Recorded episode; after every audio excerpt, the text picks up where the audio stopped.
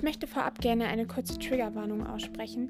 Es kann um selbstverletzendes Verhalten, Essstörungen, Suizid und andere Dinge wie Fixierung und Isolationsräume gehen. Wenn du das Gefühl hast, dass sich das belasten könnte, dann schalte hier am besten ab oder höre den Podcast nur in Begleitung einer anderen Person. Hi, ich bin Jule und ich dachte mir, in der ersten Folge meines Podcasts rede ich ein bisschen über die Kinder- und Jugendpsychiatrie, weil ich glaube, dass das sehr viele Leute interessiert und ich habe da sehr viele Erfahrungen zu, ähm, weil ich selbst wegen Suizidgedanken und Depressionen ähm, fast ein Jahr dort verbracht habe. Und in diesem Podcast rede ich ein bisschen darüber, wie es da so ist, ähm, ob Klischees stimmen ähm, wer überhaupt so in der Psychiatrie ist und wie die Psychiatrie aussieht. Und am Ende werde ich noch kurze interessante und wichtige Fakten nennen, zum Beispiel wie es mit Handy und Ausgang ist. Genau. Wichtig ist auch noch, dass ich nur meine eigenen Erfahrungen schildern kann. Ähm, von der Klinik, in der ich war. Das ist überhaupt nicht so in jeder Klinik. Es kann für jeden ähm, anders sein und ich möchte das auf keinen Fall pauschalisieren. Und ich würde sagen, wir fangen gleich mit der ersten Frage an. Was ist überhaupt die Kinder- und Jugendpsychiatrie? Eine Kinder- und Jugendpsychiatrie befindet sich meistens in einer ganz normalen Klinik und da kommen eben Kinder und Jugendliche hin, äh, wenn sie psychische Probleme haben. Zum Beispiel Schizophrenie, Depressionen, Essstörungen, Psychosen und Sucht und so weiter. Es gibt allgemein immer Akutstationen und offene Stationen eine Akutstation ist auch bekannt unter dem Namen geschlossene. Ähm, also einfach eine geschützte und eine offenere Station. Man kommt in die Psychiatrie entweder freiwillig, ähm, einfach mit dem Ziel, äh, stabiler zu werden und gesünder zu werden, oder auch mit richterlichem Beschluss. Wenn es zum Beispiel wirklich kritisch ist, man sehr selbstgefährdend oder auch sehr, sehr, sehr fremdgefährdend ist und man freiwillig eben nicht hingehen möchte.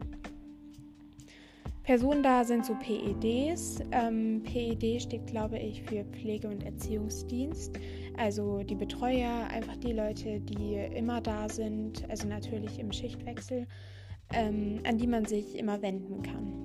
Dann gibt es Pfeifführer. Das sind quasi die Haupttherapeuten, mit denen man dann noch Einzelgespräche hat. Es gibt Ärzte. Manche Ärzte sind eben auch Pfeifführer. Und es gibt noch weitere Therapeuten, zum Beispiel Ergotherapeuten, Kunsttherapeuten und Bewegungstherapeuten, aber auch Musiktherapeuten. Also es gibt ganz viele Therapeuten. Es gibt außerdem viele verschiedene Therapieangebote ähm, mit individuellen Zielen. Habe ich ja gerade schon aufge aufgezählt, was es ungefähr so alles gibt. Und es gibt auch Gruppentherapie. Wie sieht es da aus? Es gibt natürlich einmal die offene und einmal die geschlossene. Wie man halt schon am Namen hört, der offenen ist alles so ein, so ein bisschen lockerer. Es sind nicht so viele Zimmer abgesperrt. Es ist nicht so überwacht. Ähm, bei uns sah es so aus, dass es einen großen Gang gab, an den halt circa neun Zimmer angeschlossen, wurden, angeschlossen waren. Ähm, es gab Dreierzimmer, Zweierzimmer und Einzelzimmer, wobei man noch sagen muss, dass es viel mehr Dreierzimmer als Einzelzimmer gab. Die, die in die Einzelzimmer gegangen sind. Manche mochten es gerne und bei manchen, ähm, die mochten es einfach nicht so gerne. Ähm, aber bei uns war das so ein Insider, dass man als Privatpatient quasi das Luxuszimmer hat, also das Einzelzimmer und so. Ähm, dann hatten wir eben ein Esszimmer, an dem auch ein Wohnzimmer angeschlossen war und eben auch eine Küche. Und ähm, ich muss sagen, es sah in der Klinik überhaupt nicht aus wie eine normale Klinik, also nicht wirklich weiß und ja, halt klinisch, sondern es war wirklich bunt. Es hingen viele Plakate an der Wand. Ähm, bei uns war alles so ein bisschen gelb-orange mäßig oder halt grün. Und ich muss auch wirklich, ähm, meine Meinung dazu ist, dass es teilweise einfach ein bisschen too much war. Also es konnte schon mal, es konnten schon mal sehr viele Reize dann da sein. Die geschlossene sah bei uns so aus, dass es einen großen Raum gab mit äh, fünf Zimmern. Ähm, es war auch sehr viel abgeschlossen. Ähm, Und es gab eben verschiedene Zimmer. Also es gab ein Zimmer mit einem großen Fenster drin, sodass man quasi immer gucken konnte, was die Person gerade macht. Es gab zwei Zimmer mit Kamera drin und es gab noch zwei Zimmer ähm, ohne Kamera. Und je nachdem, wie stabil man gerade war und wie viel Betreuung man brauchte, ist man dann in das entsprechende Zimmer gekommen. Außerdem hatten wir auf beiden Stationen einen Kicker, einen Fernseher, Spiele und so weiter, wobei natürlich auf der geschlossenen viel mehr eingesperrt war. Was macht man da den ganzen Tag? Auf der offenen Station sieht ein Tagesablauf zum Beispiel so aus. 7.15 Uhr aufstehen. 7.30 Uhr Aktivierungsrunde. Die Aktivierungsrunde ist, wenn man einfach morgens eine Runde ähm, ums Haus geht, um sich einfach so ein bisschen zu aktivieren. Am Vormittag wäre entweder Schule oder Therapien oder man hat sich irgendwie beschäftigt mit Spielen oder so. Um 12 Uhr war Mittagessen. Von 13 bis 14.30 Uhr war Zimmerzeit. Um 14.30 Uhr ist Zwischenmahlzeit. Nachmittags sind da verschiedene Angebote, zum Beispiel Kochen oder Sport oder irgendeine Gruppenaktivität. Ähm, und in den Ferien gab es meistens auch so Aktivitäten wie zum Beispiel Alpaka, Alpakas, mit Alpakas spazieren gehen. Also eigentlich ganz coole Sachen. Oder Seife selbst herstellen oder so. Und man kann außerdem noch Ausgang nehmen. Ausgang bedeutet, wenn man alleine raus darf, da bekommt man dann auch sein Handy. Oder man hat einfach gespielt. um 18 Uhr war immer Abendessen.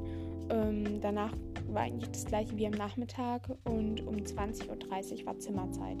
Da musste dann jeder im Zimmer sein ähm, und halt dann auch langsam runterkommen und schlafen gehen.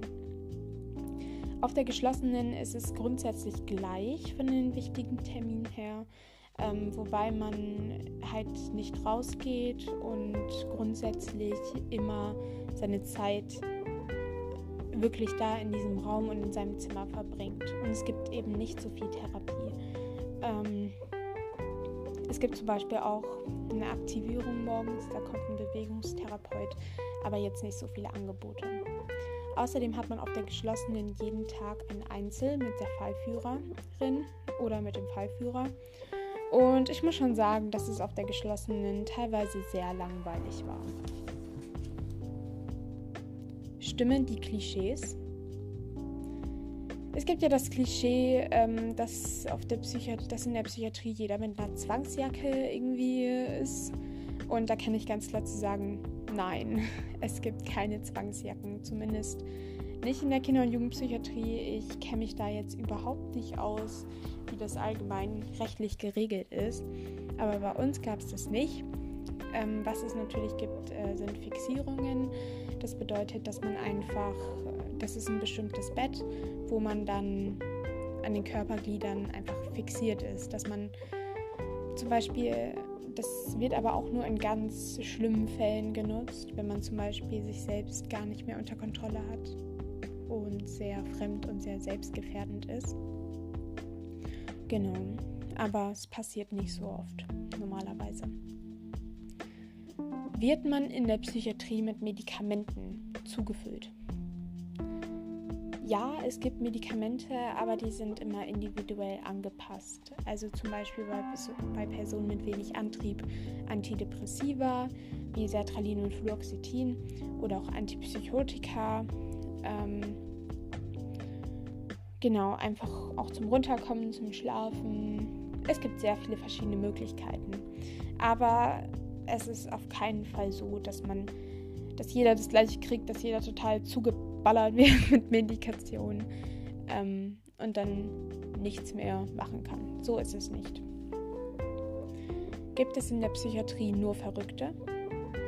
Ich würde nicht direkt sagen, dass es Verrückte gab. Ähm, die meisten wirken erstmal relativ, ja, in Anführungszeichen gesund. Nicht so sie wirken auf jeden Fall nicht verrückt oder so. Sie wirken wie ganz normale Jugendliche, ähm, die halt einfach ein Päckchen mitzutragen haben. Wenige von äh, den Leuten, die ich dort kennengelernt habe, haben sich schon direkt auf den ersten Blick sehr auffällig verhalten, ähm, dass sie randalieren oder sonst was. Aber ich habe jetzt keine Psychopathen wie man sie aus Filmen vielleicht kennt, erlebt. Also sowas gab es bei mir nicht. Wie könnte ein Aufenthalt aussehen? Ähm, bei mir, ich werde jetzt einfach mal ein Beispiel Aufenthalt mit Einweisung und Entlassung aufzählen. Es ist zum Beispiel so, dass man ganz normal in die ambulante Therapie geht. Wenn es einem dann so schlecht geht und zum Beispiel nicht, man zum Beispiel nicht versprechen kann, dass man sich bis zum nächsten Mal irgendwie was antut, dann empfehlen die Therapeuten, dir in eine Klinik zu gehen. Ähm, und das ist dann entweder so, dass du halt von deinen Eltern oder so mit dem Auto hingefahren wirst oder auch, wenn es niemanden gibt, ähm, dass dich jemand holt. Ähm, dann findet ein Aufnahmegespräch statt, in ein, in dem ein Arzt mit einem spricht und erstmal einschätzt, welche Station denn am besten passen würde. Wenn man quasi notfallmäßig kommt, dann kommt man ähm, generell eigentlich immer auf die Akutstation, also auf die geschlossene ähm, weil man ja eben nicht versprechen kann, dass man sich nichts antut. Ähm, und dass sie einen erstmal so ein bisschen kennenlernen. Genau. Und da bleibt man dann einfach ein paar Tage oder Wochen, bis man dann so stabil ist ähm, und auf eine offene Station kann. Und dann geht die Therapie richtig los. Ähm, genau, dann findet einfach hauptsächlich Therapie statt. Und irgendwann wird dann geplant, was nach der Entlassung passieren kann und zum Beispiel, ob man in eine Wohngruppe geht oder nach Hause oder in eine Reha-Klinik, so wie ich es gemacht habe. Ähm, oder sonst irgendwas, genau. Und dann findet auch die Entlassung statt. Und natürlich danach ähm, findet immer noch eine Nachsorge statt. Also man sollte auf jeden Fall einen ambulanten Therapeuten haben und wenn man Medikamente bekommt, auch einen Psychiater.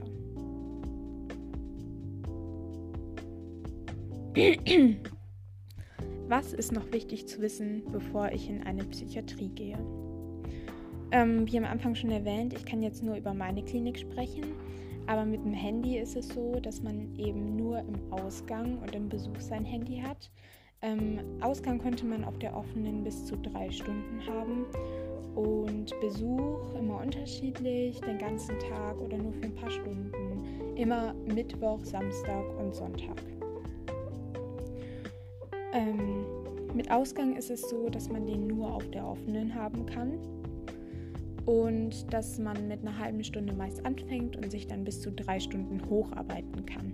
Das beantragt man immer in der Visite, die einmal in der Woche ist, ähm, wenn man eben mehr Ausgang haben möchte. Und je nachdem, wie stabil man ist, kriegt man dann auch mehr Ausgang.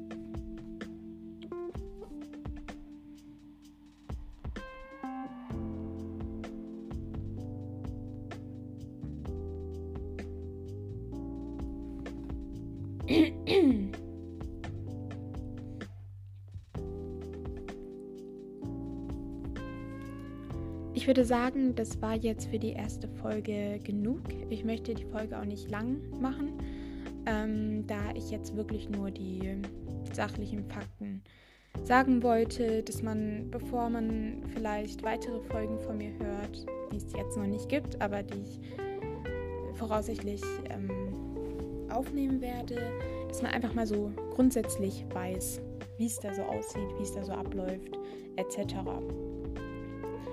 Ähm, wenn ihr Wünsche habt, wenn du Wünsche hast, ähm, Wenn du Wünsche hast für Themen für eine Podcast-Folge, dann kannst du mir gerne auf Instagram schreiben. Dort heiße ich Jule liest vor. Und ich freue mich wirklich, ich würde mich sehr freuen, wenn jemand mir schreibt, ähm, was er sich wünscht. Denn ich werde das dann auf jeden Fall beachten und sehr wahrscheinlich wird dann auch eine Podcast-Folge dazu kommen. Denn, und keine Sorge, das bleibt alles anonym.